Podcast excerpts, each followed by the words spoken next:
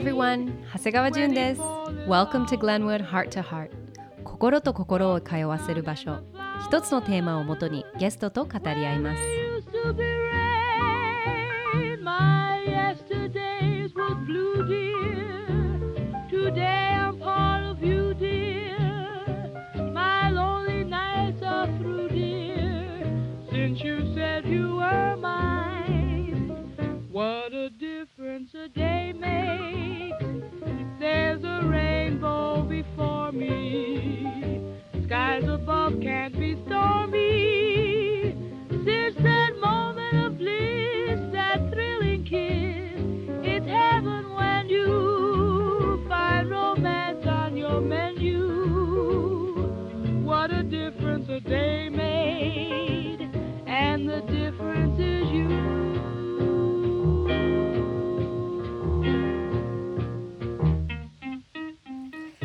回のテーマはスペース今日はこの方と一緒にたくさんお話ししたいと思います。国立天文台天文情報センター普及室長国際普及室室長阿形秀彦さんです。こんにちは,、ちょっと長いですね。ごめんなさい失礼しました。神々で。とんでもありません。よろしくお願いします。はい、はい、今年は人類が月に降りてから50年。そうなんですね。はあと、はやぶさ2のニュースもたくさん聞きましたい。う。んなので、すごくタイムリーですねあ。そうありがとうごうざいます。はい。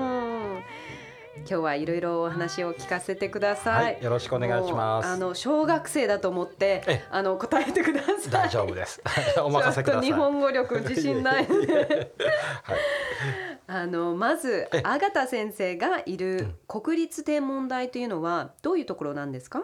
はい。よくぞまず質問してくださいまして、はい国立天文台はですね、うんえー日本のお天文学の研究センターですね。天文学ってのは要は宇宙からやってくる文いお手紙を読み取ってるんですよ。でも我お手紙？そうそうそうでも我々みたいにねその普通のお手紙とか、はいあー E メールではなくて、はい宇宙からやってくる手紙っていうのはね、えー光のメッセージなんですよ。おーこの光のメッセージを読み解くということを長い年月かけてやってきてるんですがはい。日本国内のみならずうん。20年前にハワイ島にはい。長谷川さんの出身のハワイはい島はいはい。に20年前にですね、うん。えースバル望遠鏡というはいはいはい望遠鏡わを。作りましてね、うん。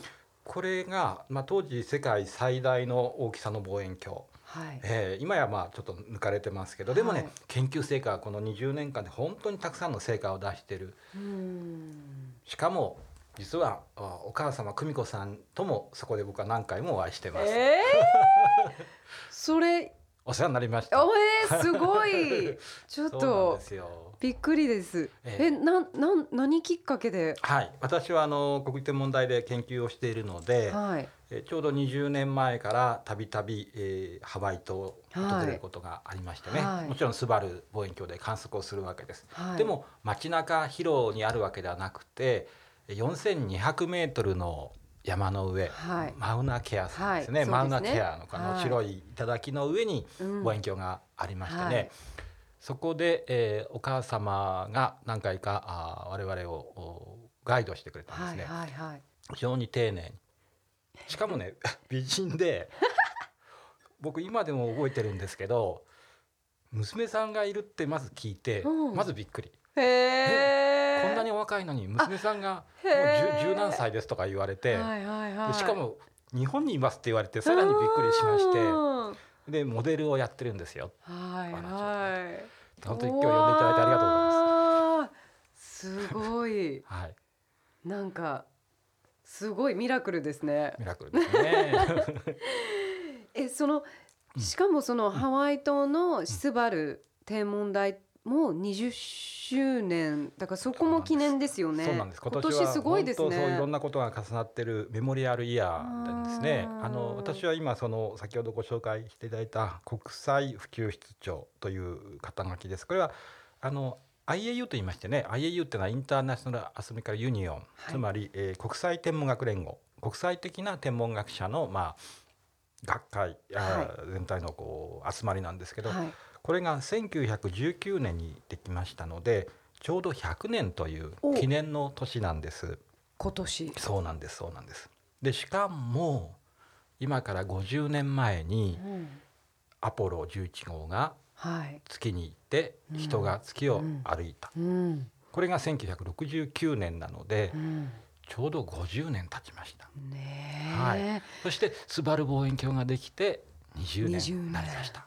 すごい年ですね。すごい年ですね。はい、先生は先生はそこでどんな研究をしているんですか？はい、私はですね、えー子供の頃、うん、ほうき星に見せられてしまってほうき星コメット、コメット、うんうん。ご覧ご覧になったことあります？はい、うん。あります。あれだよね、シューティングスターっていうこういう。えシューティングスターのお母さんなんですけどね。あもっと大きい。大きい。そうそうそう。シュー。ティングスターがいっぱいこう流れ星がいっぱい流れますでしょ、うあの流れ星の元はあーそのお母さんであるのがコメットコメ。ット彗星。例えばハレー彗星とか、うんうんうん、名前は多分どっかで聞いたことあるかもしれないです、はいはい。なかなか最近そういう明るい彗星コメットが現れてないんですけど、うんうんうん僕の子供の頃は結構ですねウエスト彗星とかベネット彗星とかまたはまあ青春時代でいうとハレー彗星とか、これが大好きで見せられてしまって、うん。それな彗星。になんかニュースを見たりテレビでうん。分かったんですか？そうそうそうそう。それでねこう写真撮ったりするととっても綺麗なんです。長いオーガンでビューッと広がって。そうそう。日本では数年前に「君の名は Your Name」っていう映画がとてもアニメの映画なんですはやうん。流行ったんですけどねそれはまさしくその彗星コメットがやってきて、うんその破片が地球に落ちてしまうっていうお話なんです。はい。であの彗星が、まあ、僕をここに導いてくれたんですけどもで今はですねその彗星の研究よりむしろこうやって、えーいろんな人に星や宇宙の素晴らしさはい。なんて面白いんだろうまた最新のトピックス研究成果をうんお話しすることを、お伝えすることを主な仕事にしています。なるほど。でその子供の頃っていうのは小学生とか？そうですね。あのね小学校3年の時か4年の時ですね。自分は星のことをうん。将来研究したいな、い、わゆる天文学者になりたいなあでもその時その時からもうそう思ってたんですね。そうですそうですそうです。でもその天文学者は何何何なのか、うんどどうやって分かったんですあか分かんないですよね3そうそうそう。年生の時。僕はえっと小学校僕の小学校はですね僕長野県っていうところのうんあの田舎北,、はい。北アルプスってわかりますか？北アルプスっていう広い素敵な山々の麓に生まれました。だからとてもローカルなあービレッジ。えちっちゃな村ですよ。はい。でそそこで小学校は、うんと、3年生から図書室の本を借りられるんです。うーん。でその時にその読んだいくつかの本の中の一つで「宇宙の神秘」うん「宇宙の神秘」っていう,本がありました。はい。でここれがとても僕を導いてくれた。そしてその年の7月の21日、まあ、日本時間で4月21日忘れもしませんがアポロがつまりアームストロング船長が月に着陸するのをあテレビで僕は見ました。生中継されました。もちろん白黒のザラザラのよくわからない画面。それを原体験をね。でもねその時ね4億人を超える人たちが見てたんですよ。でも4億人全員天文学者になってないので、はいそれを見たら必ずその天文が好きになるとか宇宙に憧れるというわけでは決してないと思いますけども、はい僕の心を捉えたのは間違いないし僕だけでなくて多くの人が宇宙やまた将来人間がそういう宇宙で活躍できるような時代が来るかもしれないっていうイメージを作ってくれたと思うんですよねうん。それはとても大事だったと思いますね。すごいそれを生で見れたのはすごいですね。うん僕らの世代はねそういう経験があります。うんまたは「鉄腕アトム」とかさまざまなそのアニメにしろ映画にしろ、うんテレビ番組にしろ小説にしろ宇宙とか未来をこうとてもこうイメージできるうんとても素敵ないい時代に生まれたと思いますね。ですね。でその天文学者になるまでの道のりをあの聞かせてください。はい、そっからだって三年生から長いですよね。話せば長くなりそうないのやいやでいやコンパクトにですねはい わかりました。私はそれで、えーそうですね短くかいつまんでいくとはい。中学時代、ええーバレーボールをやっていました、はいあで、えー部活ってのは中学時代みんなとても熱心ですよね、うんうんえー6時とかぐらいまで練習したりするじゃないですか夕方ね、はい残ってね、はい。えー秋から冬になると真っ暗ですね。うん。で山道を僕は一人とぼとぼ1時間かけて自分の集落まで帰るわけですよ。へー。1時間歩いてね。1時間。真っ暗。誰も通らない。山道。けぼの道うん、熊に会ったりとかはするよ。だけど本当ですか？人にはほとんど会わない。おそうそうそうそうそう。すごい。その時にとにかく真っ暗な中歩いていくと満天の星空なんですよ。はいはいはい。でしかも僕らわからないような不思議な光。ううん。ん不思議な光が。まさか未知との遭遇。ここで宇宙人に出会えるんじゃないかと思うぐらいな何か不思議な現象を次々と体験していくわけですよ。うん。うん。今になると全てそれは科学的に説明できるんですが当時はわからないでしょ？だからこの光流れていく光は何？この明るいこのぼーっとした光は何？さまざまな疑問を持ちました。で高校時代に、えーよしというんで、えーまあ、地元の大学に進むんですけどねそこにたまたまあの天文学をおやってる先生がいらっしゃらなかった。うん。うん、でも言い換えるとなるほど。どこの大学に行ったら天文学ができるかよく理解してなかったっていうことですよね。はい。で長野ですから地元信州大学ってとこに行ったんですけど当時天文学の先生が一人もいなかったので、途中で、えーリタイアするわけですね。辞めて、えーその松本に市にある下宿を引き引き払って田舎に帰る。はいともちろん母親は大泣きしてうん父親は「もうお前はどこの馬の骨になっても構わないよ」うんぐらいなことを言われました。うんうんもちろん本心ではありませんけど、うんとても苦しいですね。はい僕はそのいつも夜星を見てたその丘といいますか崖の上に立ってうん。自分をこう見つめ直して、うん。さあどうしようかなってこう一歩踏み出すと目の前は崖ですから、うん。こう楽になれるんですけどその時ですね春でしたからはい。東の空からレオ獅子座ですね。うん大きな素敵な獅子ライオンがの星座がですねガーッと上がってきたんですよ。この獅子座っていうのは人間がその天からの文を読み始めた7,000年前6,000年前からうん。人類がこれは獅子座ってこう決めた、はい。とっても歴史のある素敵な星座です。うん。かっこいいんですよ。うん。これがぐぐぐっとね東から上がってくる姿を見た途端にねうん。おこんなちっぽけなことで悩んでどうするんだって本当に思えたんですよ。えじゃあそれを先生見なかったら、もしかしたら、うん。そこで そうですね、あまり想像したくないですね。ねえ。えでもほわお。で僕は運よくそのというかまあいくつかの大学の先生に手紙を出しました。こういうことを勉強したいんだ。こういうことを僕はやりたいんだ、はいでえー親切にお手紙が返ってきました。その導きもあったんだと思いますね。それで東京に出てきまして東京で、えー自分の好きな研究を国立天文台は当時東京天文台と呼んでいたんですが、うんうん東京天文台の先生のところに行ってもう大学の学部1年の時からずっと好きなあー星の研究をしました。それいくつの時だったんですか、だからねそれが19からあ223の頃ででちょうど僕が23の時にハレー彗星がやってくる。僕はこのハレー彗星を自分の目で見て自分で研究をし、何かハレー彗星の謎を解く新しい物質を見つけ出す、こんなことを自分の野心として思ってうん。学生時代を過ごしていました。で実際それはああ実際はですね叶ったんですか？いえいえいえあのとてもミゼラブルな話。で これは残念ながらですね私は、えー大学院に移受かっていたのですがあー事情があって大学院には行かないで高校の先生になりました。東京で14年間、えー理科の教員中学校や高校の理科の教員をしていました。で天文の内容になると子どもたち生徒さんたちがみんな人が変わったぞとあなたは。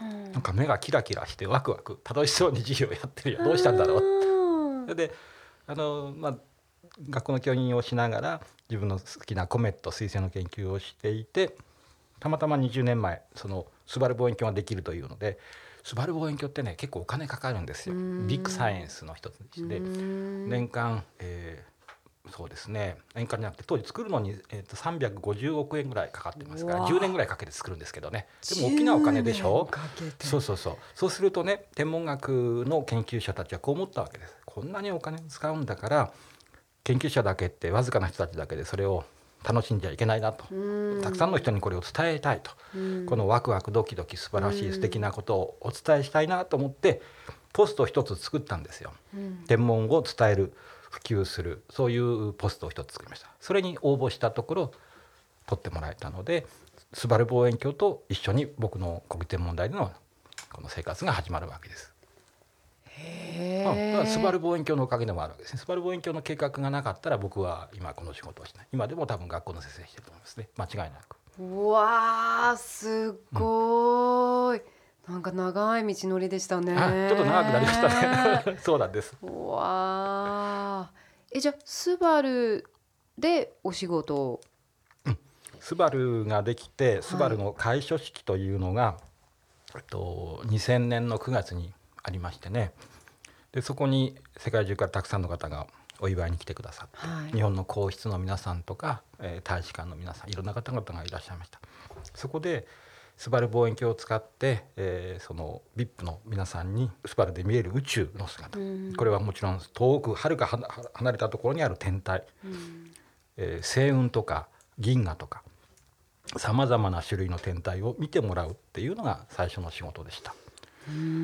それからスバル望遠鏡を使ってさまざまな、うん、画像映像を撮影しましてこれは今でも国天文台のホームページに載っていますので、はい。見ることができますけれども、へうーん、そういうことをしてきました。へはえ、あのあと先生がやっている 4D2U というプロジェクトあのについておいろいろ教えてくだあさい。ねうん多分 4D2U って初めて聞くそうですねね。。これは。はい国立天文台はあの天文学の研究センターなので、はいその今宇宙からの文と言いましたけど光と言いましてもお見え目で見える光だけじゃなくて電波電波。電波こう僕らがこのスマホやラジオやはいこうやってあの伝えてる電波も宇宙からやってきますね。はあとは赤外線とかい。うん。またはあ私たちの肌には危険な紫外線とか X 線とかさまざまなその目で見えない波長と言いますけど、はいその波のいろんなものを受け取るさまざまな望遠鏡が必要です。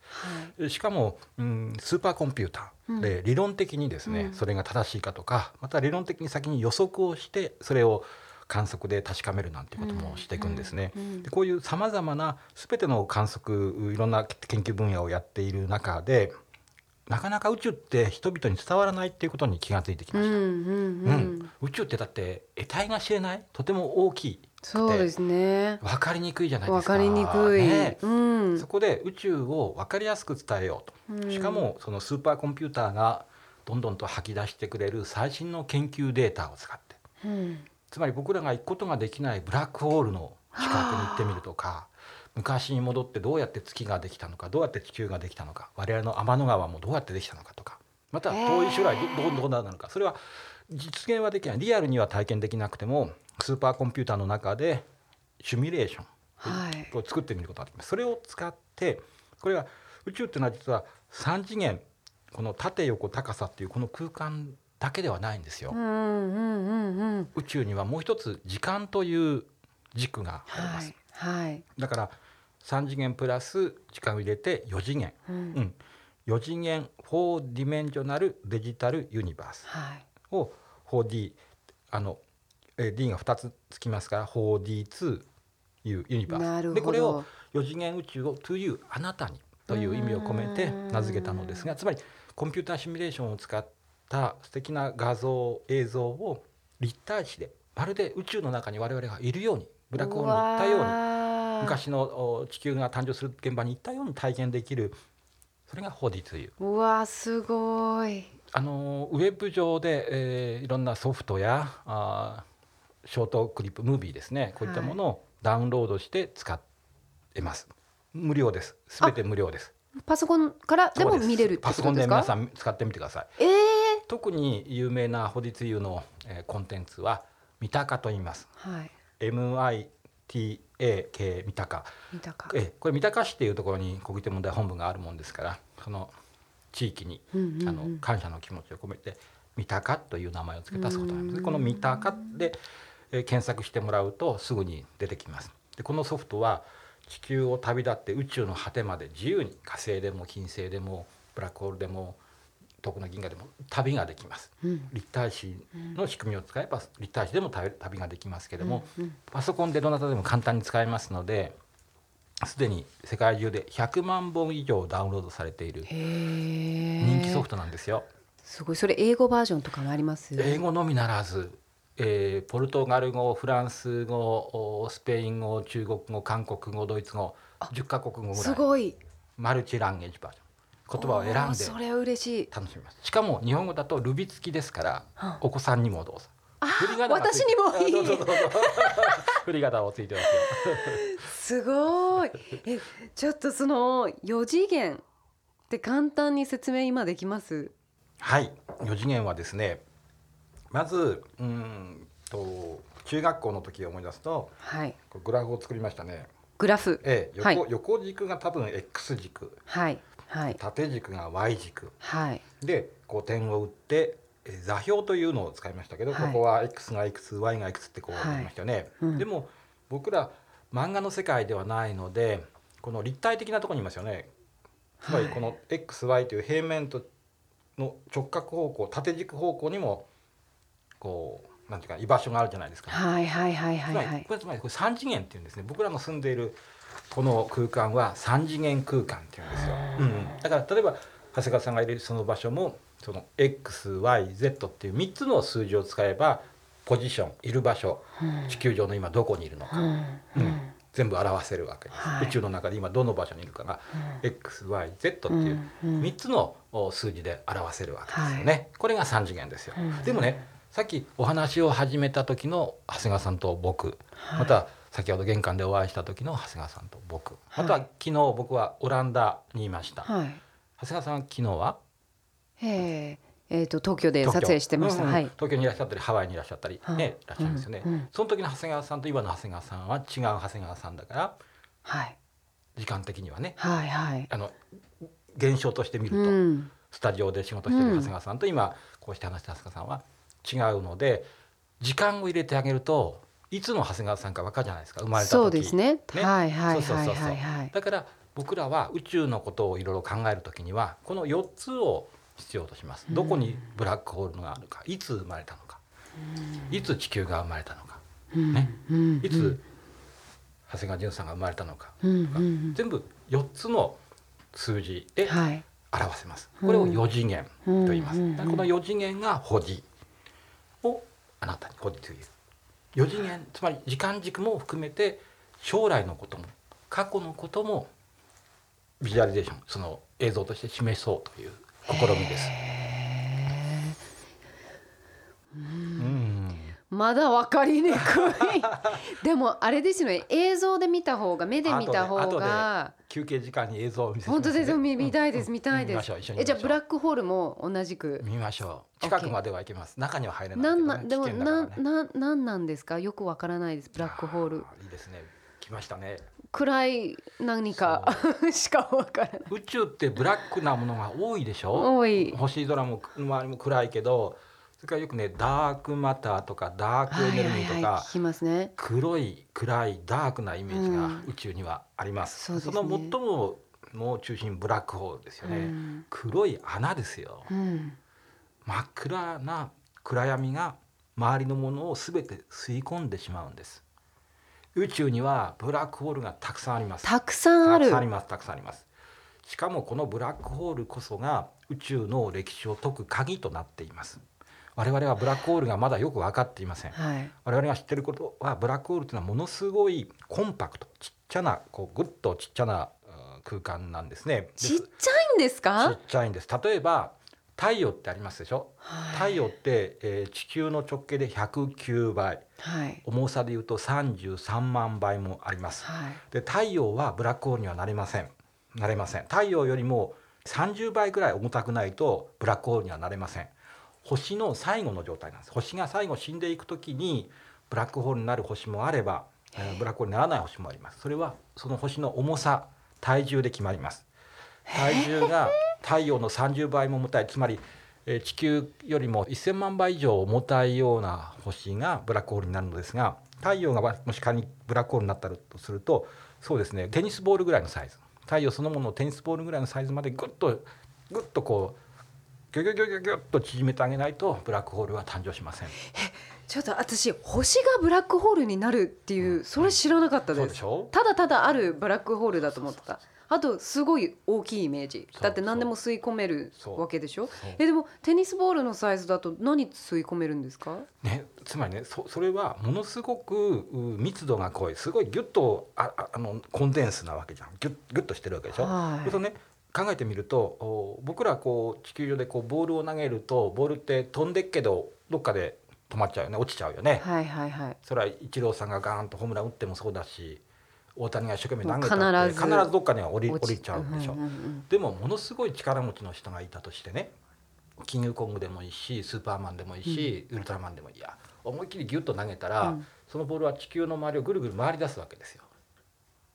つまりものすごい力があるから落ちない。うんエネルギーをたくさんもらったから。うんうんでそうやって実はロケット人工衛星宇宙望遠鏡は打ち上げていくわけです。ものすごい巨大なロケットがうん。ものすごいエネルギーを吐き出すことによってその水力で宇宙に飛び出していくわけだ。ね。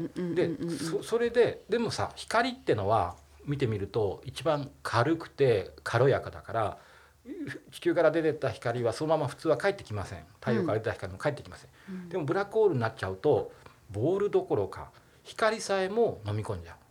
そのぐらい重力が重力グがあるんだ。グラビティ重力がものすごい大きい。このものすごい強力な重力によって光さえ吸い込まれちゃう。我々の体ももちろん近づくだけで吸い込まれちゃう。これこそでがブラックテニスボールじゃない？どうやってどうやってどうやって？そこでしょ。我々の体はテニスボールの中に入らないよね。入らない。入らないよね、うん。でもね我々のこの体はそのブラックホールに近づくと同時にどんどんビューッと伸びていってしまいます。ギュギュギュギュギュギュって伸びて。糸みたいに。そうそうそうそう。糸よりもロープそうね最初はこう大根ぐらいのサイズがだんだんこう人参ぐらいのサイズロープのサイズになって糸のサイズになってさらにちっちゃくなって全部粒子、えーいわゆる原子とか分子の状態に分かれていきます。それはなぜかというと引っ張る力が強いとそうなっちゃうんですね。そうそうするとどんどんどんどん入っていっちゃうんですね。でも入った後どうなるかがまだ分かってないんですよ、その先がわからない。だってテニスそううん。大きくはならない。うん、あのサイズのままうん。何が入ったとしてそうも、そうそうそう。でもね天文学はすごいですよ。あのねそのスバル望遠鏡もブラックホールのことも一生懸命調調べてるんですけどさらに、えー今から、えー、と7年前にですねえー南米チリ、はい、うん、南米のチリにね、えー、5,000メートルの高原があるんです。マウナケア山よりも高いほう5,000メートルね。あのスバル望遠鏡があるのはハワイ島のマウナケア4,200メートル。さらに高い5,000メートルの場所に高原地帯があってそこにアメリカやヨーロッパの研究機関と一緒に国立天文台がアルマという電波望遠鏡を作りました。え電波望遠鏡大きなものが66台も並んでるんですがこの電波望遠鏡が今まさにブラックホールの謎解きにチャレンジしています。もうそれだけに集中しているってでたくさんの研究テーマがあるんですけど、はいはいこれは本当世界最大の望遠鏡でこの望遠鏡を使わないと見えないものがいっぱいあります。しかもその高い分解能というこうものを見分けてしかもこの宇宙ってたってその塵やあガスやさまざまなものがあるんですけどその向こう側にあるブラックホールを見るのには目で見る光よりも電波の方が得意な分野なんですね。うん電波望遠鏡を使って今ブラックホールの謎解きが今年大きく進むと予想されています。このちょっと今50周年っていうええ。あれあるじゃないですか、月にあの人がはい。あの立ったっていう、はい。そっから今のこの50年の中で、うん。そのブラックホールをどれだけだから50年前の知識と今の知識って結構おっしゃる通りです。その通りです。どれぐらい、うんだいぶ違います、違いますか？はい。実は、えー、20世紀の間に、えー星の一生今私が軽く言ってしまったブラックホールっていうのは重たい星の最後の状態ですよっていう話をしましたが、これは実は分かりました。っていうのはアインシュタイン博士がそのブラックホールやその宇宙がどうなるかっていうことを予言したのは今からだいたい100年前なんですね。それはあつまりアインシュタイン博士の相対性理論という新しい理論理屈を使うと宇宙の中でブラックホールがあるとか、うん、宇宙が今膨張してるとかさまざまなことが分かってでもそれは望遠鏡で見たわけじゃないんですよね。そうです。全部数学？そうそうそう。そういう意味わかんない。そうそう。そう人間のイマジネーションとおそのセオリーですよね。ここれによってそういうことが予想されたのが大体100年前、はいはいはい、はい。うん、いいですか？はい、で、えーしだけどそのそれを検証していく。実際に、うん、見見ることができる。データを取ることができるようになったのはこの大体50年から60年。っていうのは一番最初にブラックホールを詳しく調べることができたのは X 線というあの光なんですね。で X 線というのは宇宙からやってきていますがブラックホールからは出てきてるんですけども、出てきてる。はい、ブラックもブラック物出てくるんですか、はい、ブラックホールに物が入る入り口のところに物がいっぱい集まりますからまるでラッシュアワーのように物がいっぱいぐっと集まってきます。入ってくるのはさっき言ったように本当にちっちゃな口ですから、はい。物がそこにたくさん溜まってきますね、はい。そのお風呂の線をバスタブを抜くとぎゅっと水が集まってくるに集まってきますね、はいはいはいはい。でこの物質同士は水よりも元気があってエネルギーを持っているのでピュピュってこう X 線を出すんですいっぱい。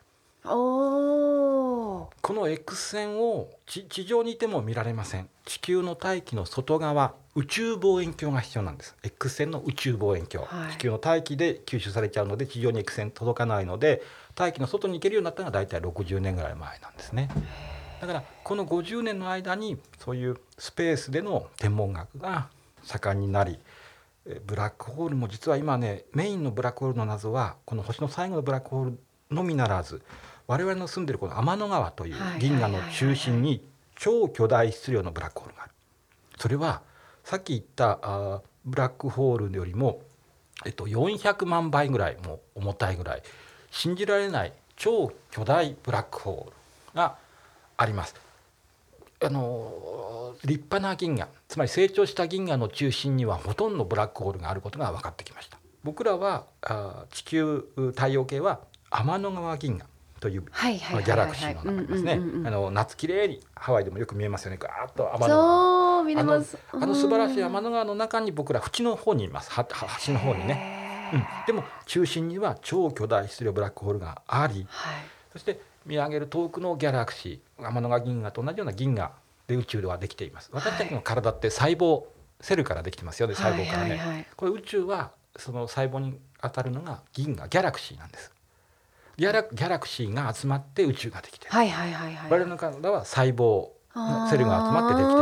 はいはい。同じイメージで使うんです。なるほどそなるほど。のギャラクシーの多くにはブラックホールがあることが分かって超巨大質量ブラックホール。どれぐらい私たちのそのギャラクシーの中でどれぐらいブラックホールがああそうですね。私たちのブラックホールの中にある、まあ、星の最後のブラックホールっていうのは、えっと、もう見つかっているものだけで、えー、大体100個前後ですが、あのーまあ、でもほら近くしか見つからないしね。ブラックホール見つけるの大変だから光出してくれないからね。X 線とかしか出てこないから、まあ、電波もちょっと出ますけど。だけどそのえっと、多多くの銀河には中心にブラックホールがあることが分かってきたのでブラックホールって何かって本当に分からないと宇宙の謎解き宇宙がどうやって生まれて今こうなってて将来どうなるかってよく分からないから宇宙を知る上で大事な天体大事なキーワードブラックホールとは何かこれをややる必それが鍵なんですね。鍵の一つ鍵の一つ。一つ。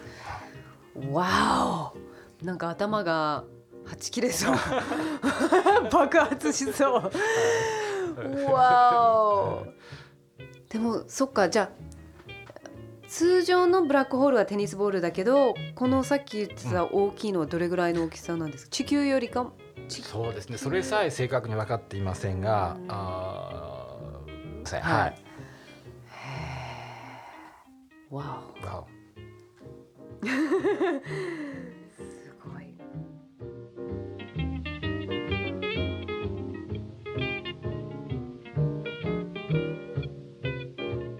阿形秀彦先生との話はとっても盛り上がってまだまだ続きます。次回はパート2をお送りします Glenwood Heart to Heart 長谷川淳がお送りしました See you next time What a difference a day made. 24 little hours brought the sun and the